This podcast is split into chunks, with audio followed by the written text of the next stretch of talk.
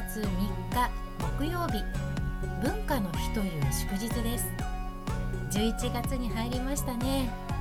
秋が深まってきました。朝晩寒くなってきましたね。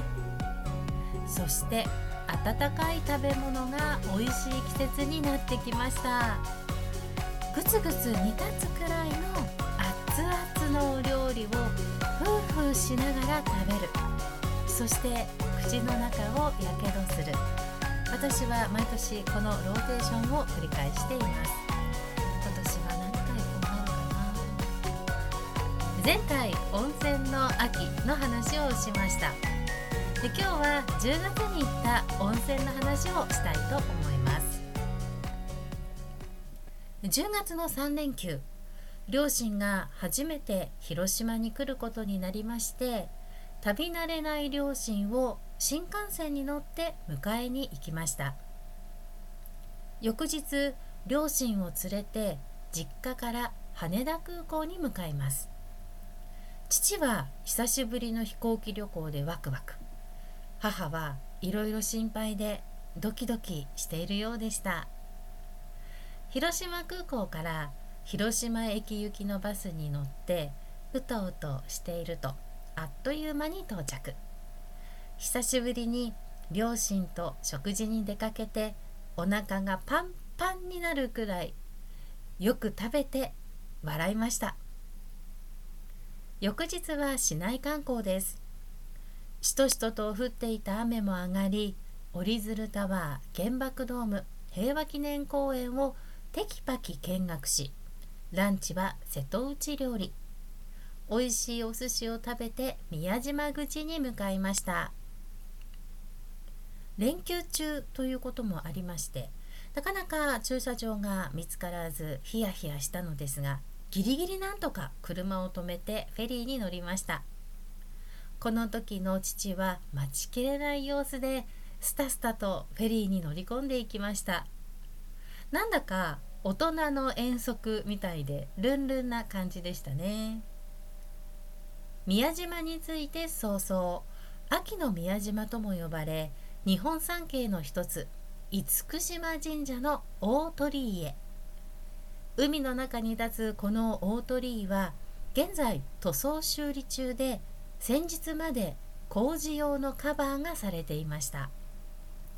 その状態もとても貴重なのですが徐々に上の部分からカバーも外され干潮時には近くまで行くことができました。満潮時は本殿も鳥居も海上に立っている荘厳な景観になります。宿に戻ってゆっくり温泉に浸かると肌はすべすべ体はポカポカになりますね。広島といえば牡蠣や穴子が有名ですが広島牛もいただけます。翌日父は店へ。ロープウェイを2機乗り継いだ展望台から見る景色は最高です。そこから山道をおよそ 1km 歩くとさらなる山頂の絶景があります。私この備前山頂に7月に行ったんですよ。7月に行った時ロープウェイから山頂までのたった約 1km が本当に辛くて整備された山道なのに緩やかな上り坂なのにフラフラでした。両膝に手をついて肩でぜいぜい息をするほど大変だったんです。普段山道歩かないからですね。ヘトヘトバテバテでした。でもこの山頂からの絶景は本当に素晴らしかったです。暑かったので汗だくだし膝が笑ってガクガクだしとりあえずお風呂に入りたいと思って下山しましたね。日帰りで入浴させてくれる旅館に立ち寄ってずっと行きたかったお寿司屋さんに行って帰りは電車の中でぐったりでしたね。話はこの10月に戻しますが父がロープウェイに乗っている頃私は母と参道でお土産の買い物です。揚げもみじまんじゅうを食べました。衣がサクサクで中のおまんじゅうがふわふわになって美味しかったです。あんこだけでなくカスタードクリームやチーズなどいろいろな味がありましたね。次行く時はチーズかな。うん。え今回両親は宮島を後に帰るつもりだったのですが私が無理やり引き止めてもう一泊してもらうことになりました。ということで宮島口から車でおよそ30分山口県岩国市の錦帯橋と岩国城へ行ってきました。錦帯橋は国の名勝に指定された5つの木造の橋が連なるアーチ橋です。日本古来の木組みの技法で作られているそうです。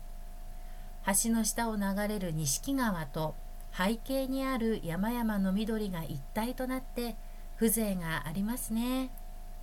木造だからか橋を渡る時の足音も違います。